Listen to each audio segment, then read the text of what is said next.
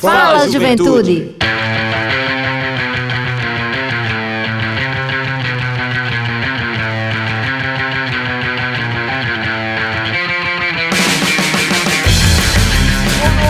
Boa noite, Juventude Paraibana, muito boa noite. Está entrando no ar o seu programa, o nosso programa, o programa de toda a juventude da Paraíba, o Fala Juventude.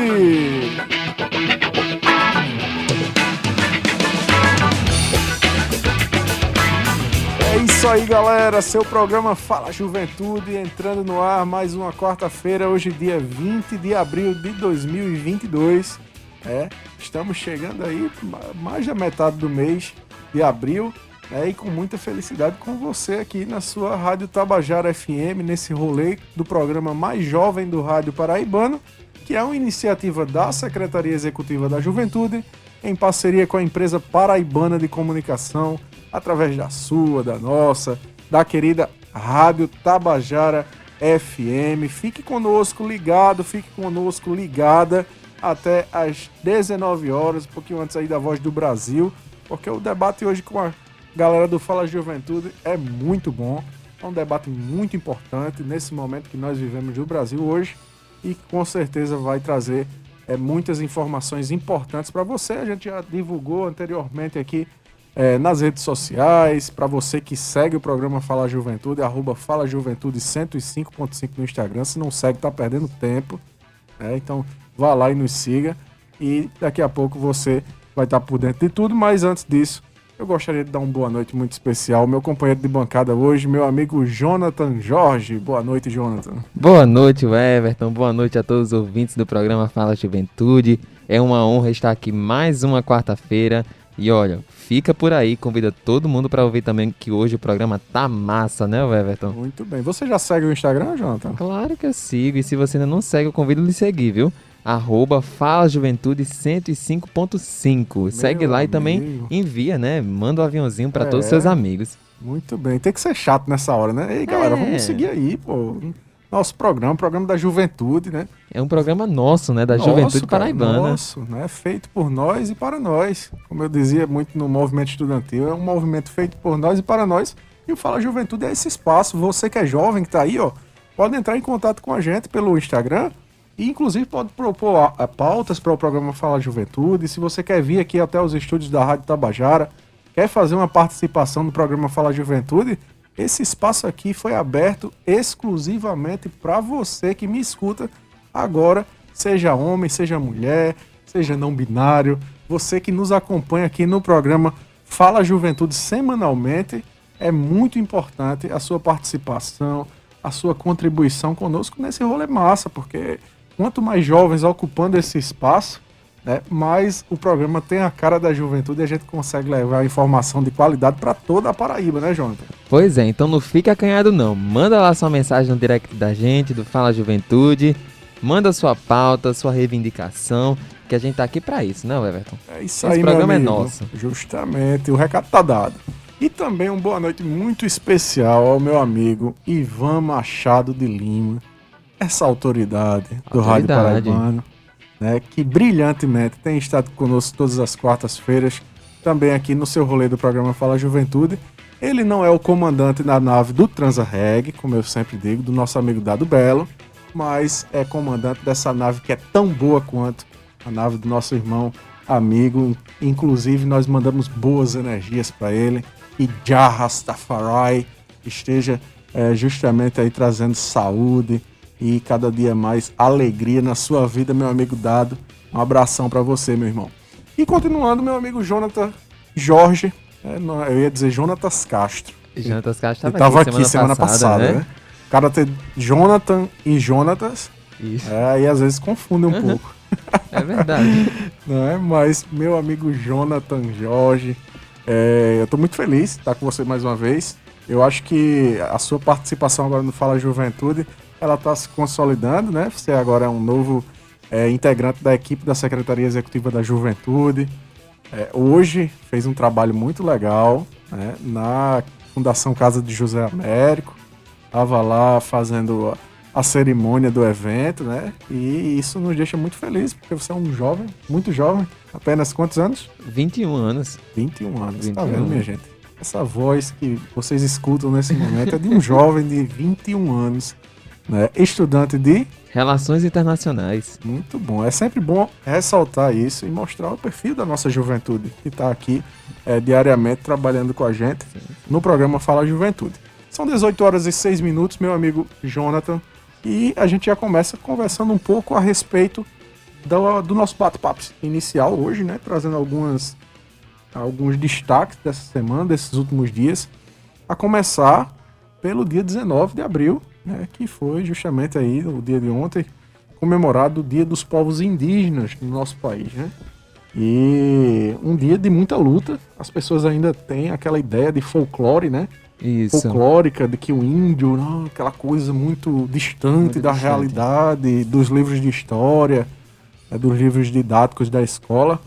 Quando na verdade os nossos povos indígenas, os povos indígenas originários, como se, se deve chamar, é, eles são muito próximos de nós. E, e, e nós temos dois, dois povos aqui muito importantes no estado da Paraíba, no nosso litoral, e é justamente o povo indígena é, Tabajara e o povo indígena Potiguara. Então são duas populações extremamente importantes, uma história riquíssima e que tem é, feito uma resistência muito grande. Né? Isso, inclusive Ao... ontem, algumas Sim. postagens, né, 19 de abril, é, muitas pessoas postaram Dia da Resistência Indígena. Isso, exatamente. E é exatamente essa a proposta. O Dia do Índio é um dia realmente de resistência a esse povo que vem sendo tão sofrido né, por causa de algumas políticas públicas, mas acreditamos, como você já falou, né, é um pessoal muito importante. Demais, muito demais. importante. Na nossa, tanto na nossa história como no nosso cotidiano também. É importante ressaltar, Jonathan, que também aqui no Fala Juventude a gente sempre faz questão de trazer essa temática, né? No abril passado, do ano passado, a gente fez essa discussão. Na verdade, o mês de abril do ano passado, a gente fez uma série de discussões né, sobre a temática indígena e também sobre o meio ambiente. É o que foi muito interessante. A gente contou com a participação da Darly Tupinambá, uma jovem indígena do povo Tupinambá, lá no Pará. Ela conversou conosco, ela era representante nacional dos, do, dos jovens indígenas no Conselho Nacional de Juventude. Então fez essa fala conosco, conversou, falou é, sobre a realidade da juventude indígena, a gente teve a participação dos povos, do, dos jovens indígenas daqui, né? É, da, da Baía da Traição e também lá da região de Conde. E a gente, esse ano, faz novamente essa discussão no próximo programa. Já estou dando um spoiler aqui para você que Isso. nos acompanha. Semana que vem vai ter a juventude indígena aqui conversando com a gente, a nossa juventude aqui da, da região do Conde, de Baía da Traição, para a gente poder entender um pouco mais como se dá a juventude indígena na Paraíba, como se organiza, como resiste durante todo esse tempo é, e de que forma é, a gente pode conhecer melhor e, inclusive, se juntar, se unir à luta dos povos originários aqui da nossa região. É, Jonathan, muito importante. Pois é, muito importante. E agora eu trago uma boa notícia, Everton. Estávamos aqui alguns, algumas semanas atrás com a secretária de Estado de Juventude, Amadou Ayá, a deputada estadual Rafaela Camaraense, e elas aqui citaram o Plano Estadual de Juventude, né, que estava para ser aprovado na Assembleia le, le, le, isso aí, Legislativa da Paraíba. E ontem tivemos a boa surpresa de que agora é lei, está aprovado, né? O, objetivo do plano é orientar as políticas públicas desenvolvidas pelo Estado e pela sociedade voltadas aos jovens paraibanos com idade entre 15 e 29 anos para os próximos 10 anos. Então é um plano decenal de juventude. E foram feitas, foram, foi feito o plano de juventude por 4 mil jovens, com a participação de 4 mil jovens de diversas cidades da Paraíba. Então nós temos aqui a grata alegria, né, muita alegria de anunciar de que o Plano Decenal de Juventudes foi aprovado e agora é lei o Everton. Pois é, meu amigo Jonathan, e ressaltar, né, esse trabalho bacana demais, a parceria da Secretaria da Juventude com a Assembleia Legislativa também nesse sentido, né? Eu acho que Rafaela ela foi muito feliz, né? A, uhum. a deputada Rafaela foi muito feliz por ser secretária de juventude no momento em que o plano estava sendo elaborado. Foi ela Isso. quem né, propôs, junto com o Serviço Pastoral dos Migrantes, e foi justamente quem provocou a Secretaria de Juventude. Então a provocação ela partiu da sociedade civil né, e teve o apoio também internacional da Caritas da Alemanha, que foi quem financiou o projeto.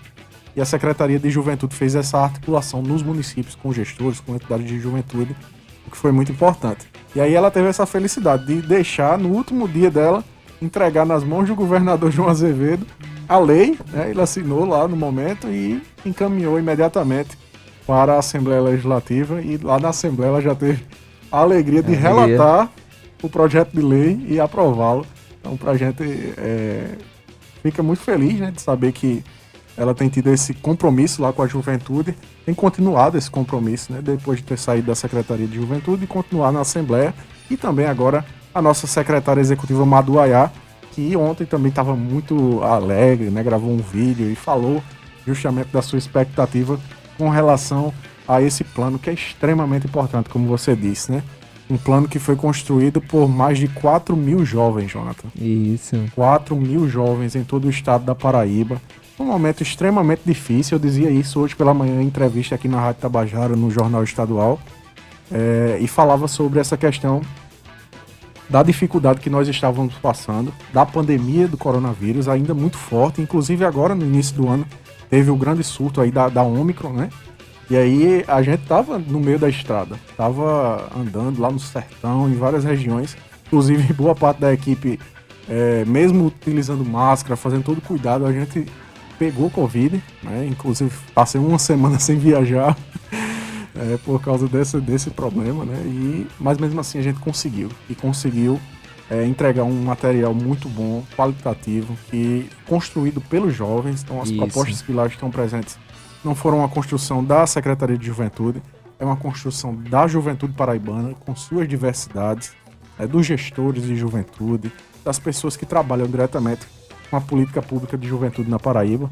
Inclusive, tem algumas pautas que são muito interessantes dentro do Plano Estadual de Juventude, Jonathan.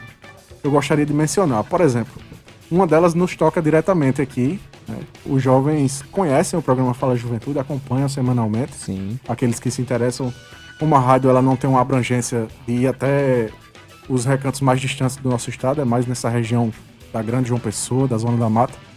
É, a, alguns escutam pela internet, pelo site, pelo aplicativo da rádio, é, ou então pelo aplicativo Rádiosnet. Esse pessoal escuta semanalmente o programa Fala Juventude. E numa das audiências, quando falava sobre o direito da comunicação, direito à comunicação, os jovens colocavam sempre a questão da criação de um programa de rádio como Fala Juventude na sua região, para que pudessem é, também ter um, um, programa semelhante que falasse na voz da juventude, na, na, na, linguagem da juventude, com temas que estão no cotidiano da juventude e que são muito importantes. Então, esse é um dos temas, além da criação de um fundo estadual de juventude, né, que vai financiar todos os projetos, programas da juventude, que não existe um fundo específico para a juventude na Paraíba ainda. Então, é um compromisso aí de 10 anos e o governo, o governador João Azevedo ou outras gestões que, que apareçam né, durante esse período de 10 anos é, terão que é, assumir esse compromisso e levar à frente essas propostas que os nossos jovens e que você e tantos outros jovens participaram nesse momento. É a juventude paraibana fazendo história. A juventude paraibana fazendo história. Pois é, então essas e outras propostas agora, jovens, nos próximos 10 anos vão ser implementadas porque agora é lei o Plano Estadual de Juventude da Paraíba. Não é isso mesmo, Everton? Pois é. Exatamente. é. E sabe de outra coisa que foi muito interessante de ontem, desse hum. dia de ontem? Foi que na, na mesma pauta né, da Assembleia Legislativa, a gente teve a aprovação do plano estadual, que foi encaminhado pelo governador, mas a gente também teve a aprovação né, do indicativo de criação da política estadual de cuidado e saúde da, da, saúde mental da juventude. Muito importante, né? Foi. Foi uma indicação, inclusive, da própria é, deputada Rafaela Camaraense. Ela revelou né, um dado da pesquisa Agosto das Juventudes que a gente realizou em agosto do ano passado, onde cerca de 58,3% dos jovens paraibanos é, relataram que a pandemia mexeu profundamente com a sua vida. com a sua saúde mental e com outras questões é, que dizem respeito à, à sua saúde integral, né, enquanto ser humano. E aí é, ele, ela, ela, apresentou esse projeto como um indicativo para o governo da Paraíba. E esse projeto ele foi aprovado por unanimidade. Oh, coisa Assembleia. boa. Então fica aí também mais uma notícia muito importante, né? Mais uma tá vitória para a né? juventude paraibana, né? É, estamos avançando com legislações, com projetos, com indicativos, com, com coisas muito importantes na política de juventude no, no nosso estado. Né? Então isso é importante que se divulgue, é importante que você que nos acompanha conheça. É, acesse as redes sociais da Secretaria de Juventude, arroba segelgovpb, arroba segelgovpb, aqui na Rádio Tabajara, é, no programa Fala Juventude, em todos os espaços de comunicação oficiais do governo do estado. Você pode ter acesso a essas informações e saber o que é está acontecendo aí no que diz respeito à política de juventude da Paraíba. Pois é, e ainda falando sobre juventude, como já foi mencionado por Everton, hoje nós tivemos lá na Fundação Carlos José Américo o primeiro workshop de enfrentamento às violências contra a juventude. Nós estivemos lá num debate muito proveitoso, um debate muito importante, um tema tão atual, né, que trouxe o dia 15 de abril, né, que é dia instituído é, de políticas públicas contra as violências para a juventude, né, lembrando também de Neto Borges, um jovem que foi assassinado, o que. É... Eu, eu tô até esquecendo da palavra, Everton. Me ajuda aí, minha filha. Mas é isso mesmo, é exatamente isso. O dia 15, como você mencionou, ele foi instituído pelo decreto 42092 de 2021. Ele foi instituído no dia 20 de dezembro de 2021 pelo governador. E ele prevê que todos os anos agora, no estado da Paraíba, seja celebrada essa data como o Dia Estadual de Enfrentamento às Violências contra as Juventudes. Então, é uma data muito importante, como você mencionou, é uma homenagem a Isso. Francisco Borges de Araújo Neto, ou conhecido popularmente como Neto Borges, lá na sua cidade, um jovem picuiense, lá da cidade de Picuí, no Curimataú paraibano, que foi assassinado né, por um motivo muito banal, um crime é, motivado por ciúmes né, e que levou, ceifou a vida de um jovem de apenas 20 anos. Militante do movimento estudantil, militante de, da, da, da, causa ambiental, ele, ele gostava muito né, da, da questão do meio ambiente, de tra trabalhar com isso. Era de um dos cursos voltados da pauta do meio ambiente no Instituto Federal da Paraíba, lá do Picuí. Então, era um menino muito engajado, era da União da Juventude Socialista, da UJS, também do PCdoB. Então era um, um jovem muito engajado nas lutas sociais e que, tão jovem, perdeu sua vida por causa de uma questão tão banal, inclusive assassinado por outro jovem, o, o que nos preocupa muito. É, e que com certeza a gente vai conversar bastante hoje a respeito desse tema. Mas foi um evento belíssimo, né? A gente teve a participação de professores, profissionais do sistema socioeducativo. Inclusive os pais de Neto Borges também estavam lá com a gente, o Zenaldo, Isso. a Gilberlândia. Muito bem, exatamente. É, e tantas outras pessoas importantes, especiais, né, que estiveram conosco, uma palestra muito legal é, dos professores, tanto da UFPB quanto da UEPB, nosso representante do Ministério Público Federal. pois é, e foi um momento enriquecedor, né? Com certeza o primeiro de muitos. O com certeza a gente muitos. vai realizar durante esse período em que nós é, pudemos estar contribuindo aí na Secretaria da Juventude. Mas, é, lembrando a você que está nos ouvindo, né? São 18 horas e 19 minutos. Você está ouvindo o programa Fala Juventude, que é o programa mais jovem do Rádio Paraibano e que é uma iniciativa da Secretaria Executiva da Juventude, em parceria com a empresa paraibana de comunicação, através da sua, da nossa, da querida Rádio Tabajara FM. A gente começou conversando um pouco sobre os principais destaques da juventude nesse dia, nesses dias, né? E com certeza a gente vai trazer muito mais novidades para você na próxima semana. Então fica ligado no programa Fala Juventude, fica ligado, como eu disse, no que diz respeito às nossas redes sociais, a à comunicação oficial do governo da Paraíba, porque a gente também vai trazer muita coisa boa daqui para próxima semana. Meu amigo Jonathan, a gente hoje não tem o momento do Paradesporto, porque o seu quase xará, Jonatas quase xará, Jonatas. Jonatas Castro, meu amigo Ivan Machado, ele é, pegou conjuntivite.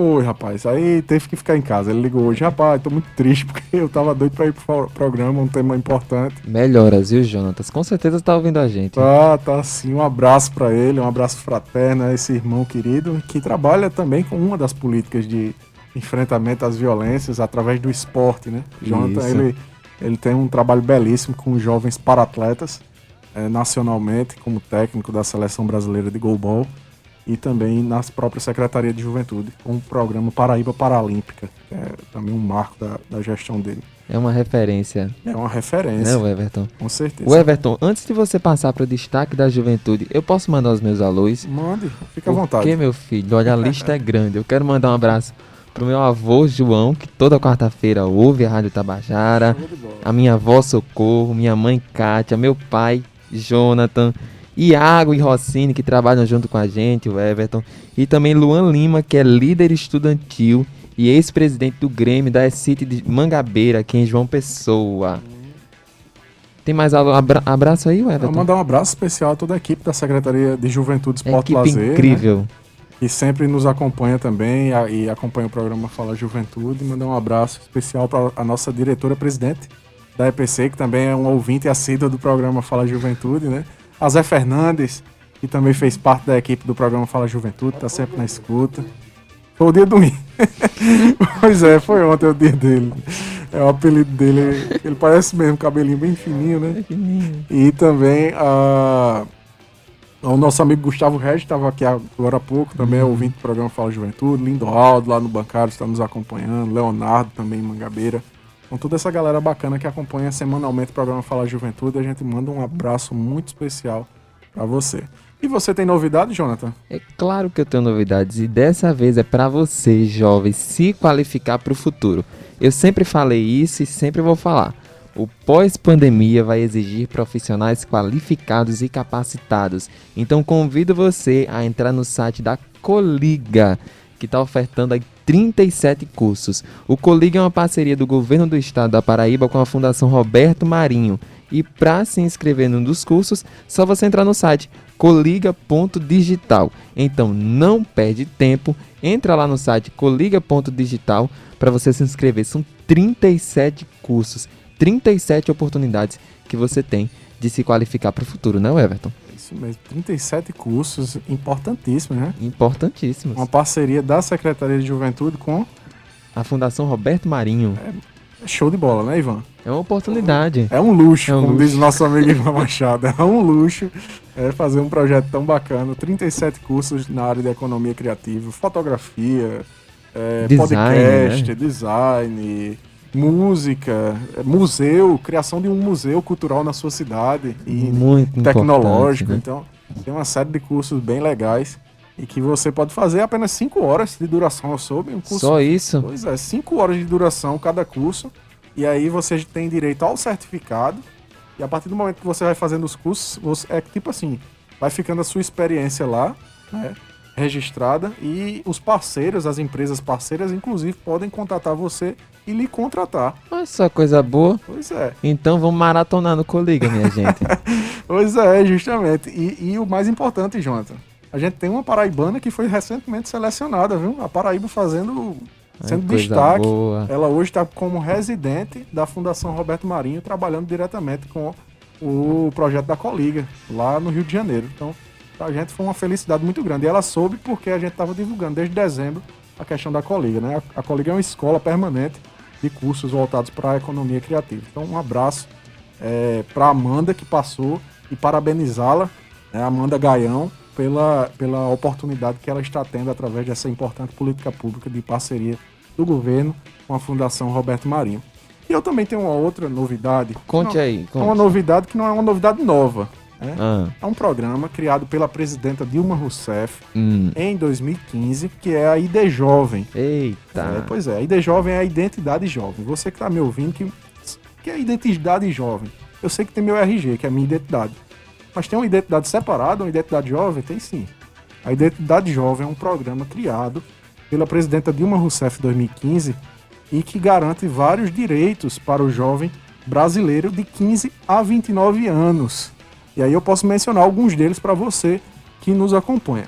Primeiro, você tem a oportunidade de fazer uma viagem, por exemplo. Você vai viajar para outro estado para apresentar um trabalho num congresso da universidade, ou você vai fazer um concurso, ou vai participar de um show lá em São Paulo, ou em outras regiões do Brasil, participar de um, assistir um jogo lá no Pacaembu ou no Maracanã.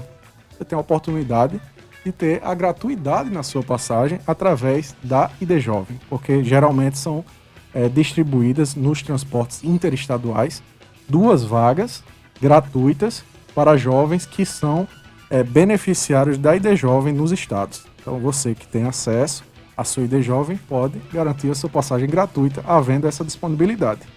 Não havendo mais passagens e assentos gratuitos, você tem a oportunidade de pagar a meia passagem. Ai, você iria boa. pagar a inteira e você tem a oportunidade de pagar uma passagem de, bem menor do que o valor que você pagaria, por exemplo, de sair daqui da Paraíba para o Rio de Janeiro. Então, há essa importante é, informação, mas também aqui na Paraíba, diferente de outros estados do Brasil, a gente tem uma coisa específica, que é a garantia da meia passagem intermunicipal. Outros estados não têm essa, essa, esse acréscimo aí de jovem. Ele é um acréscimo de 2018, né, da lei da deputada Estela Bezerra, e trata justamente dessa questão de que na Paraíba os jovens eles têm a oportunidade de fazer o transporte intermunicipal e aí, sendo ele estudante ou não, ele tem a garantia de pagar a minha passagem através da ID Jovem. Então a ID Jovem ela garante isso para você. E aí, além disso, ela também garante a meia entrada em eventos culturais, eventos esportivos e tantos outros eventos que são geralmente é, que a juventude geralmente participa. Então a ID Jovem é um programa muito bacana e para você ter acesso, você basta ter o, o seu nome ou os seus dados cadastrados no CAD único. É, vai lá no CRAS, faz o seu cadastro. Se você já tem a sua mãe inscrita, então automaticamente você tem direito à ID Jovem, porque ela abrange toda a família, inclusive seus irmãos. Se você fizer sua ID Jovem e você tem um irmão que é jovem também, ele também pode utilizar a sua inscrição do CAD único para poder utilizar a ID Jovem. E também pode entrar no site da ID Jovem, que é idjovem.snj.gov.br. Então, entra lá, ID Jovem, SNJ não, idjovem.juventude.gov.br. Então, meu povo, corre para fazer a sua ID Jovem, não fica de fora não. É isso aí, meu amigo Jonatas. A gente tá chegando aqui a, a metade do nosso programa, são 18 horas e 28 minutos. E eu gostaria, desde já, que você falasse para os nossos ouvintes qual é o tema do nosso programa e quem é o nosso convidado especial, porque com certeza a galera tá ansiosa já. Quem não acompanha a gente no programa, né? Pois é, mais uma vez eu reitero. Segue lá, arroba Fala Juventude 105.5. O tema do nosso programa de hoje está incrível. É o enfrentamento às violências contra a juventude. E hoje nós temos um convidado mais do que especial é o Dr. José Godoy, ele que é procurador da República do Ministério Público Federal, especialista em direito sanitário pela Fiocruz, especialista em gestão pública pela Fundação Getúlio Vargas. O Dr. José Godoy também possui graduação em direito pela Associação Caruaruense de Ensino Superior. Atualmente é procurador da República do Ministério Público Federal.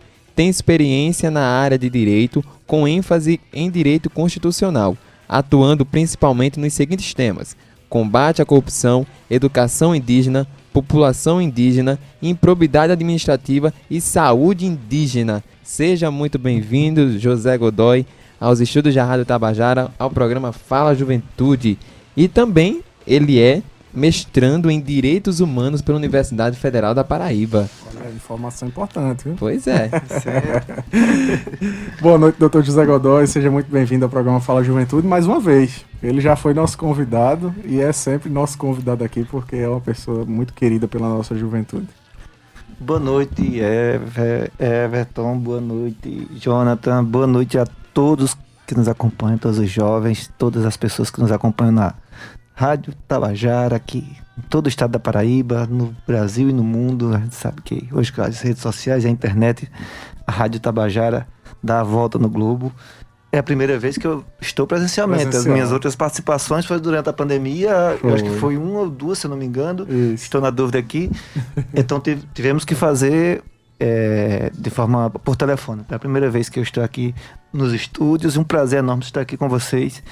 É, hoje foi um dia muito interessante. Tivemos um, um debate muito bacana é, pela manhã lá no, na Fundação Casa José Américo com os professores queridos, a professora Fátima Pereira da UFPB, o professor Paulo Kuma da UEPB, discutindo esse tema que eu acho que é preciso. Nós precisamos para formular uma política pública, enfrentar um problema, precisamos debater.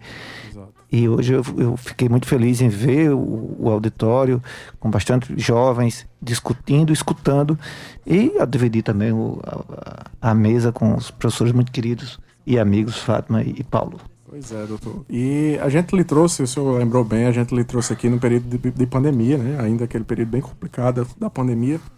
E não podíamos fazer esse debate legal que a gente faz aqui presencialmente, né? Tá junto. E a, a, além do mais, né, naquela época a gente tinha uma série de questões né, também da, da, própria pandemia que dificultava esse contato. Mas aí, é, naquela época eu lembro também que o programa estava num horário diferente. Era um pouquinho mais tarde, era às 20 horas.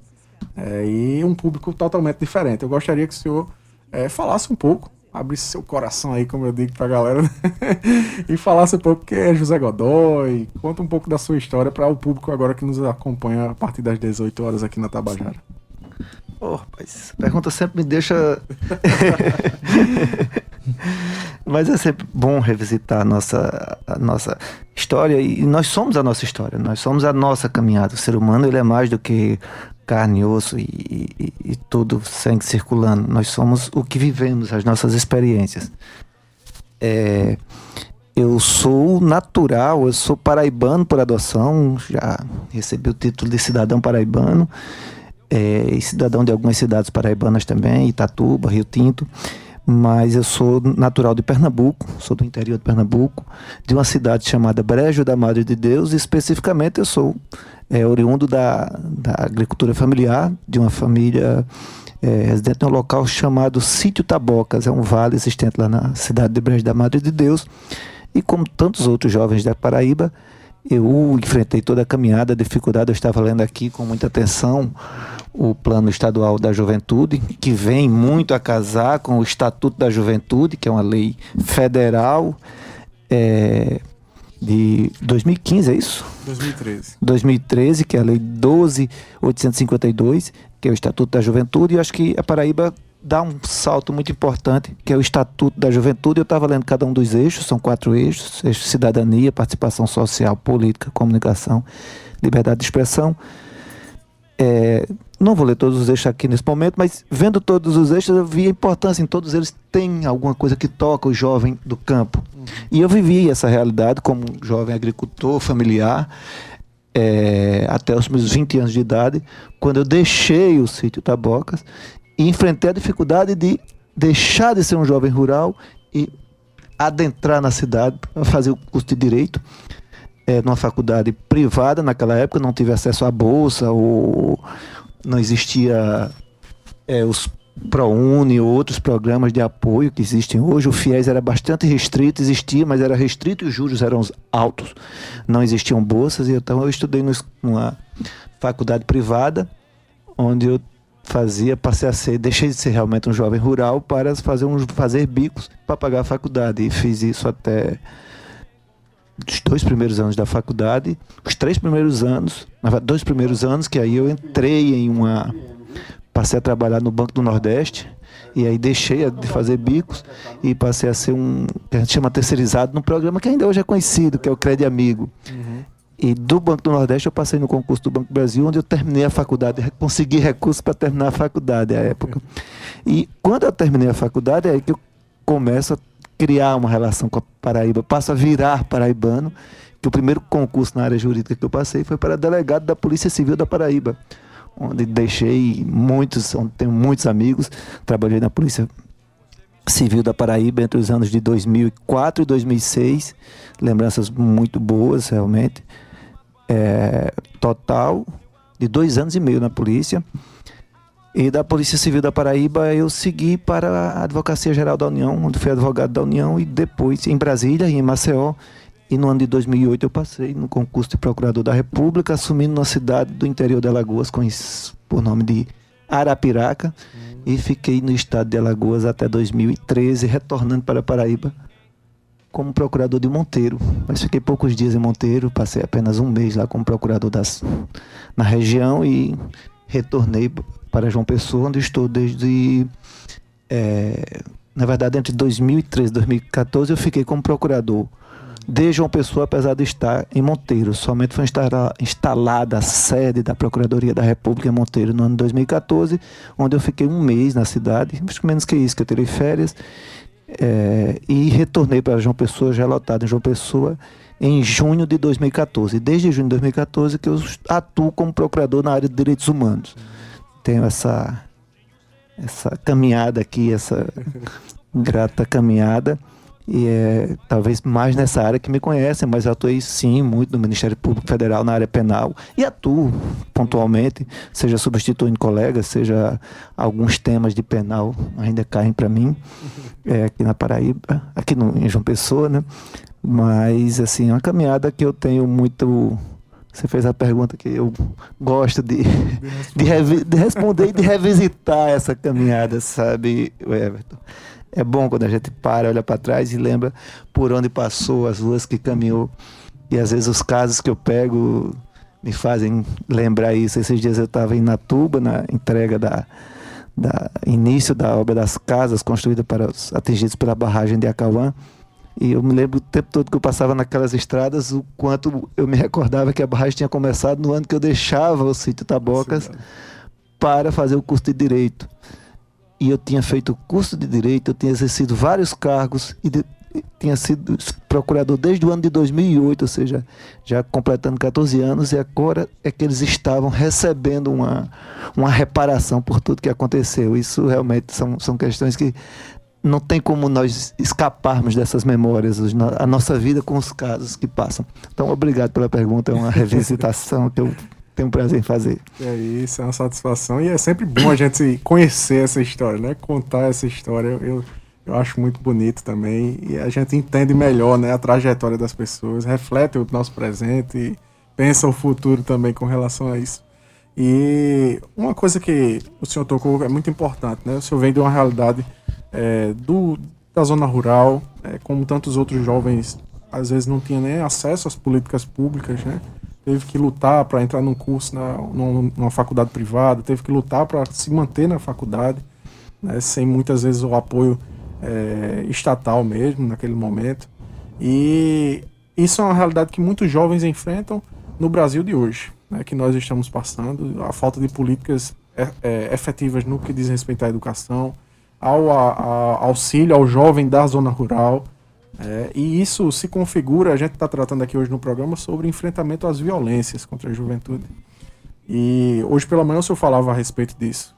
Às vezes, quando a gente é, não, não dá acesso às políticas públicas, isso, de certo modo, é uma violência contra a juventude, no que diz respeito ao, ao que nós entendemos como violência? Sim, sim. Eu acho que a discussão sobre essa, essa questão das violências, das frustrações e o não acesso à saúde, o não acesso à educação, é, dificuldade, impossibilidade de acesso a, a, um transporte de qualidade e tantas outras, são, são várias questões que envolvem os jovens é, especialmente os jovens mais humildes, os jovens em situação de vulnerabilidade, que são a grande maioria, essa é a verdade. Mas também ainda há uma frustração do, do, do, do roubo, da retirada do futuro. É, isso no mundo inteiro, hoje os jovens têm uma dificuldade muito grande de inserção no mercado de trabalho, seja como empregado, seja como empregador, seja como colocar seu negócio. É, e essa frustração ela é muito é você não ter uma perspectiva e, e, e, nada é mais duro do que a gente não ter uma perspectiva na vida, não ter uma, uma expectativa de, do que vamos ter, essa frustração, essa ansiedade. Isso produz um desgaste muito grande em todos e, e os jovens enfrentam isso especialmente no mundo inteiro. Já a Europa há uma, uma luta dos jovens muito grande por, para ter esse acesso aos mercados de trabalho, ao mercado de trabalho, principalmente jovens com formação, inclusive, não têm acesso. No Brasil ainda é algo mais grave, ele não tem acesso à formação. Então, é assim uma das formas de violência, essa dificuldade de acessar políticas públicas, essa dificuldade de ter um, uma perspectiva de vida. Isso causa frustração, isso gera a, outra violência, que é a violência corporal, física, que os jovens são as maiores vítimas, inclusive. Exatamente. E outra questão, doutor, que é muito importante, né, que a gente tratou e estava conversando a, a, respeito agora há pouco, foi a questão da pandemia, né? A pandemia, ela acarretou uma série de problemáticas na vida da juventude. E segundo a Unicef, né, eu até dizia isso hoje pela manhã né, nessa entrevista que dei aqui ao jornal, que a Unicef ela coloca alguns dados muito importantes e, e elenca que é o número de violência contra mulheres, contra jovens e adolescentes e crianças durante esse período de pandemia cresceu exponencialmente e inclusive eles foram os principais alvos dessa violência nesse período por estarem privados dentro de casa, a, a, a agressão física dentro de casa, a, a, não aceitação muitas vezes da, da sua maneira de ser. É, e isso é, é, um problema que a juventude enfrenta. Como é que o senhor entende, enquanto procurador, essa, essas problemáticas? Dentro do Ministério Público aparecem muito esses problemas. É, durante a pandemia, nós mantivemos lá no, no, no, no, nosso ofício uma reunião quase que semanal com várias comunidades. E assim, o nível de dificuldade para as comunidades mais pobres durante a pandemia ela é impensável. Imagine para a gente ficar em casa, mas nós temos um lá, um, um, um espaço com capacidade de circulação. Mas a, para a população vulnerável, para a população que mora em, em nas nossas nas bordas das nossas cidades do Brasil todo, você tem espaços muito diminutos. Colocar essas pessoas em isolamento dentro de uma casa é, é algo impensável, é algo fora de, de, de cogitação e é, é, é um estupim para a violência, porque as pessoas estão tendo que conviver com privações dentro de um espaço é, vulnerabilizado pequeno, diminuto, então isso é um, um estupim sim para todo tipo de violência. E ainda uma questão que tem sido apontada é o prejuízo na educação que aconteceu especialmente para os alunos de escola pública. As escolas privadas, rapidamente, vamos dizer assim, criaram mecanismos de manterem aulas mesmo no, no período mais duro de isolamento. Mas para as escolas públicas isso demorou muito e haverá durante os próximos anos um déficit muito grande para esse jovem que sai oriundo da escola pública, é, ele não terá condições de concorrer, mínima condições de concorrer com os jovens que estão na, na, na, na, na educação privada em decorrência da pandemia. Isso é algo que a gente tem que pensar como suprir isso, como enfrentar. E, e outra coisa desse que você falou dessa violência é a saúde mental de quem viveu esse processo um processo de isolamento em espaços absolutamente é, que se tinha ele mais como um espaço de dormida e que de repente você vai ter que ficar confinado dentro dele. Então, são questões que é, precisamos debater. O Brasil começa a dar sinais de, de sair do, do, processo de pandemia. Espero que esses surtos que têm surgido, especialmente na China, não sejam uma nova onda que chega aqui no Brasil e a gente volte para um estado, para uma situação que, como estava, como vivemos no ano passado, por exemplo. Mas precisamos discutir as sequelas dessa pandemia, especialmente para a população jovem é, mais vulnerabilizada. É, eu tenho aqui uma pergunta ao senhor, que a, eu vinha pesquisando algumas coisas sobre isso. Assim, hoje, inclusive agora nesse tempo de pandemia, aumentou-se muito as pesquisas na internet e é, os jovens estão se formando formadores de opinião muito cedo. Você acredita que isso pode ser um ponto para que aquela, aquela massa maior tem aquela mente mais cultural de que o jovem não tem força, não tem voz, e aí pode é, gerar um choque entre essas, essa opinião dos jovens e essa população mais, acredito que mais dura, né? Com esse pensamento de que o jovem não pode ter voz. Gosto muito dessa, dessa discussão, Jonathan. Ela, ela é muito interessante. Há alguns anos atrás, um, um movimento é, político, hoje é, reconhecido como movimento político, fez uma representação contra alguns professores é, de, uma instituição de ensino federal, dizendo que os professores estavam discutindo política com os jovens, estavam doutrinando os jovens. E eu fiquei pensando, quando eu li a representação, era feita inclusive por jovens que vinham é, reclamar e representar contra os professores. E eu fiquei pensando, mas Como assim? Os jovens não podem discutir política? Não, não é dado a eles escutar? Ou será que o professor chega lá, o jovem é tipo assim, uma, uma mente vazia que o professor chega lá e coloca a informação e doutrinou? Ou esse jovem tem sua opinião, tem suas, seus pontos de vistas? É lógico que aquela representação, na época, após uma análise preliminar, nós arquivamos, porque aquilo não faz o menor sentido. O jovem é detentor de muita opinião, de muitas posições, e suas posições devem ser respeitadas. E eles vão fazer essa discussão com o professor, com o pai, com o vizinho, com a namorada, com o namorado. Quer dizer, existe essa quase uma. Não é nem infantilização, quase uma imbecilização da população jovem, como que dissesse, não, não, você está conversando com o jovem, você está doutrinando ele. Não, o jovem é mais fácil ele me doutrinar. Essa turma tem muito conteúdo, lê muita coisa, assiste muita coisa, tem posicionamentos e qualquer fala nesse sentido de doutrinar jovem, não sei o que, escola sem partido, ela parte de uma premissa equivocadíssima. Esses jovens têm sim posição, conteúdo e isso deve ser respeitado, isso deve ser estimulado porque eles são cidadãos e participam da polis, da política em sentido amplo desde sempre. A partir do momento que tem a cognição plena, passada a fase mais tenra, da tenra idade, eles devem ser escutados sim, inclusive dentro das nossas casas. Eu tenho filhos de 8, 12 e 15 anos e nós temos que discutir questões básicas dentro da casa, como o que vamos fazer no final de semana e com meu filho mais velho, como vamos votar. E ele tem a, como vamos votar, não, como eu vou votar como ele vai votar, porque ele já tem muito formada a opinião dele. Minha filha de 12 anos, que é, que é do meio, ela tem se posiciona sobre temas o tempo todo e pede minha opinião, eu dou minha opinião, ela muitas vezes não, não concordo com o senhor, não. Não concordo com você, pai. Quer dizer, então essa perspectiva que se tem de que os jovens são não devem ser. A gente tem que ter cuidado para não falar certas coisas. Não, os jovens devem participar do debate público. Isso está previsto, muito bem previsto, no Plano Estadual de Juventude aprovado. Eu vi os eixos.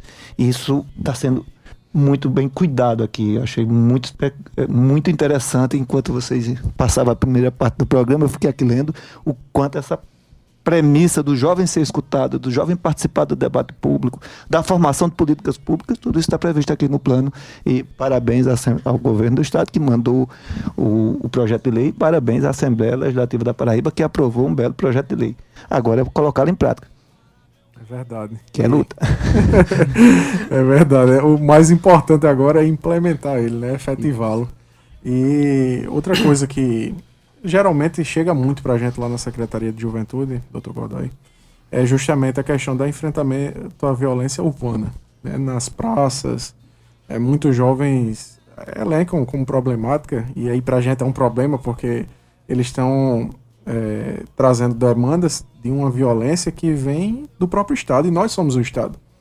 Muitas vezes pelas forças de segurança pública, né, da repressão e principalmente os alvos geralmente são um tipo de jovem, né, que é aquele jovem muitas vezes da periferia, o jovem negro que está ali é, numa batalha de rap na, nas praças e esse problema ele geralmente chega para a gente. E hoje pela manhã o senhor falava sobre essa questão da atuação da polícia, das forças de segurança como é que o senhor entende a, a segurança pública, essas forças de segurança?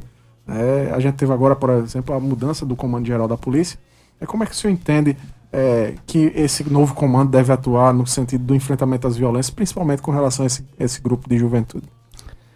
Olha, acho que uma das questões mais pouco faladas e que de uma gravidade muito grande é a abordagem policial do jovem de periferia a forma dessa abordagem. É lógico que nos bairros nobres, fala isso para os jovens que moram nos bairros nobres da cidade, eles não sabem nem o que é uma abordagem policial. Isso é verdade. Isso. Mas a abordagem, hoje quem trata melhor disso é o jornalista Wagner Hartmann, que começou a produzir junto com a Pastoral do Migrante vídeos e um material sobre essa questão. E é preciso tratar isso com muita seriedade, porque é uma forma de preconceito, preconceito social, porque é contra os jovens, mas pô, preconceito etário, é sempre os jovens, eles são, na maioria das vezes, alvos desses, dessas abordagens. É social, que são jovens pobres, inclusive nos bairros pobres, e ele é racial também, porque envolve muito a cor da pele. é algo que precisa ser debatido, precisa ser jogado, e até mesmo para que a instituição, polícia como um todo, melhore nesse ponto. Isso é fundamental, até mesmo porque ela, ela acontece num segmento específico da sociedade, num segmento geográfico da nossa cidade e num grupo específico mais, é, que é a população negra. Eu lembro nós estávamos no Rio algum tempo atrás, num debate sobre violência, e tinha um jovem de favela que olhou para a gente e disse: Olha, eu acho até normal a gente separado, é, traz uma certa noção de segurança, mas eu trabalho como motoboy aqui e tem dias que eu sou abordado 18 vezes. É, é, é, algo que salta os olhos. E aí, algum tempo atrás, discutindo com a professora, ela falando dos alunos aqui de João Pessoa, ela disse: Olha, por que, que eu tenho que ser abordado ouvindo palavrões? Por que, que eu tenho que ser abordado dando uns tapões nas minhas costas ou no, ou no pé do vidro, como diz. Por que, que essa abordagem tem que acontecer dessa forma, em festas, em eventos? Quer dizer, isso precisa ser colocada perante é, a própria força policial, fazer essa, essa reflexão interna, um feedback que ela precisa viver. E precisamos também dar voz aos jovens de periferia para eles falar o que sentem da, da, abordagem policial. Então, hoje, da questão que me toca, como você falou, da, da violência, que muitas vezes ela é estatal, é a abordagem policial nos jovens de periferia. Doutor, a gente está chegando ao finalzinho do nosso programa, são 18 horas e 53 minutos. Fala Juventude é eu gosto de dizer vapt-vupt, minha, minha amiga Isso. Denise não gosta não, diz que é coisa de... é cringe. é cringe. É, a gente gostaria, doutor, que o senhor fizesse uma, uma fala mesmo para nossa juventude, para todos que nos escutam nesse momento, a respeito de, dessa questão da importância de uma cultura de paz, de enfrentamento às violências, né? Nesse cenário que nós vivemos hoje. É, hoje a gente falou muito a respeito disso, né? Essa questão da, do desemprego, da falta de, de de segurança alimentar da juventude. Falta de, de oportunidades também. Falta né? de, de, capacitação, de profissionalização. É, do cuidado mesmo dentro do, do, governo com as famílias, né? Porque diz, cria-se um Ministério da Família, mas não tem uma política efetiva para a família. Que cuide da família de fato, que entenda a família na sua diversidade. Deixa uma mensagem aí, porque eu tenho certeza que o senhor tem uma mensagem bacana para nossa juventude. É, sobre essa questão da, do, do, cuidado com a família, como dizem, né, o Ministério da Família, o que me chama a atenção é, é que se você não tem um transporte de qualidade, o pai e a mãe não vão chegar no tempo certo, no tempo de estar em casa com seus filhos, não vão ter tempo para cuidar deles. Então, a família, ela foi preterida. Se você não tem um planejamento das cidades para que é, não se construam os conjuntos residenciais tão distantes como tem sido construído nas nossas cidades. Muitas vezes, para, infelizmente, privilegiar o lucro das construtoras, se constrói os conjuntos residenciais populares, ou seja, da, da, da população mais vulnerável, o mais distante possível para se comprar terrenos baratos e ter lucro, em vez de se planejar as cidades. E aí o transporte não chega de qualidade, a segurança também não chega, e mais uma vez a família não é privilegiada. É, e nada mais é violência, acho que a violência hoje que eu vejo contra a família são assim, a, a, os aplicativos explorarem os trabalhadores 15, 16 horas por dia para poder tirar o seu sustento e doar 40% do que eles é, receberiam do, do, da corrida para os aplicativos e eles não receberem nenhuma hora extra, férias, décimo terceiro, nenhum plano de aposentadoria, nem que fosse o público do INSS. É, isso é muito violento. Isso tira a perspectiva. Essa condição de dureza, hoje nós vemos, a gente discute isso no mestrado, né? Vemos a, a época do, do, do, cansaço, a época da, da, da, da exploração do trabalhador. Isso traz uma, uma desesperança muito grande. E a ausência de esperança é algo que tira as perspectivas e acaba colocando as pessoas as pessoas sem perspectiva se envolvem muitas vezes em tudo, inclusive na criminalidade. Uma outra questão que me, me toca muito, que a gente tem que discutir, jovens, e que está aqui previsto no plano estadual da juventude, é a educação de qualidade. Mas é uma educação também que ela tem que ter uma capacidade de verificar, porque, por exemplo, a evasão escolar é hoje apontada como um alto índice, alto indicativo de que aquele jovem vai ser ou vítima da violência ou vai se envolver praticando a violência. Então, Precisamos estar atentos a isso. A gravidez na adolescência e, consequentemente, é, calcula uma pesquisa, pelo menos em um estado da federação, no caso do Ceará, que 55% dos jovens assassinados em Fortaleza eram vítimas, as vítimas eram é, frutos de gravidez na adolescência, ou seja, nós precisamos ter campanhas, as escolas devem educar, ó, tem que ter uma campanha, o sistema de saúde deve estar preparado para que é, o, o, processo de, de, de, da, da maternidade ela aconteça no tempo certo, porque isso traz um impacto muito grande para a sociedade, para todos nós, inclusive com muitos desses jovens, pessoa que era para estar sendo cuidada, estar cuidando. Então, é algo que sempre nos choca. Né? E acho que a minha mensagem final vai realmente para o plano aprovado pela Assembleia Legislativa. Parabéns. É, a Paraíba como um todo, que passa a ter uma lei estadual, de um plano estadual da juventude. O plano, a minha leitura que eu faço, ele ficou muito, muito bom. Mas para ser implementado, ele requer custo, gasto para implementar as políticas que estão aqui previstas. Por isso, eu diria a todos os jovens: acessem na internet esse plano, vejam os itens, cobrem. Esse ano tem eleição, veja a posição dos candidatos em relação a isso aqui. E outras questões mais que sejam relevantes para vocês. Porque para implementar um plano dessa magnitude, precisa de deputados federais e senadores, precisa que presidentes da República estejam dispostos a criar políticas é, de níveis nacionais para que os estados e os o Estado da Paraíba e os municípios façam adesão. Precisa que deputados federais e senadores destinem emendas para implementar muita coisa que está aqui. Precisa que deputados estaduais é, destinem emendas e criem políticas e outras leis que venham a complementar esse plano para, para que ele seja efetivado. Precisa que os candidatos a governadores, quando empossados, vejam esse plano como uma carta que eles vão adotar que vai estar no programa de governo deles e que vai estar efetivado. Ele vai precisar de liderança para trabalhar, de liderança de um governador para cruzar, chamar secretário de saúde, de educação, de segurança pública, de juventude, de esporte lazer, para trabalhar com tantos eixos, sub-eixos e políticas aqui previstas. Então eu diria aos jovens que se apropriem desse plano. É uma lei do nosso Estado, é uma lei do Estado da Paraíba. Se apropriem dele, ele é de vocês e comecem a cobrar da de todos que estiverem é, com cargos eletivos ou não, mas que estiverem nos cargos, para que isso vire uma política pública efetiva e a Paraíba possa ser um exemplo para o Brasil nessa questão. Doutor José Godoy, muito obrigado pela sua participação mais uma vez aqui no programa Fala Juventude. Sempre uma honra recebê-lo, né, Jonathan? Pois e é. Com certeza virá outras vezes aqui ao nosso programa para dialogar com a gente.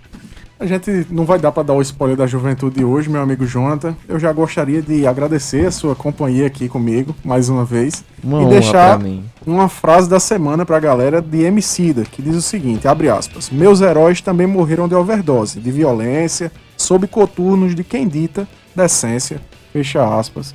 Disse aí o cantor Emicida. Agradecer a nossa diretora-presidente da EPC, Nana H6, ao diretor de rádio e TV da EPC, Rui Leitão, ao gerente de rádio Fusão Berlim Carvalho, aos trabalhos técnicos de nosso amigo Ivan Machado de Lima, podcast do Fala Juventude Cal Nilman, música de abertura Banda Paulo de Darem Doido, produção e apresentação Web Corrêa e Jonathan Jorge, e direção do seu programa Fala Juventude, eu, seu amigo Web Corrêa, até quarta-feira que vem, com tema indígena, como eu dei o spoiler já, se Deus quiser, vamos embora.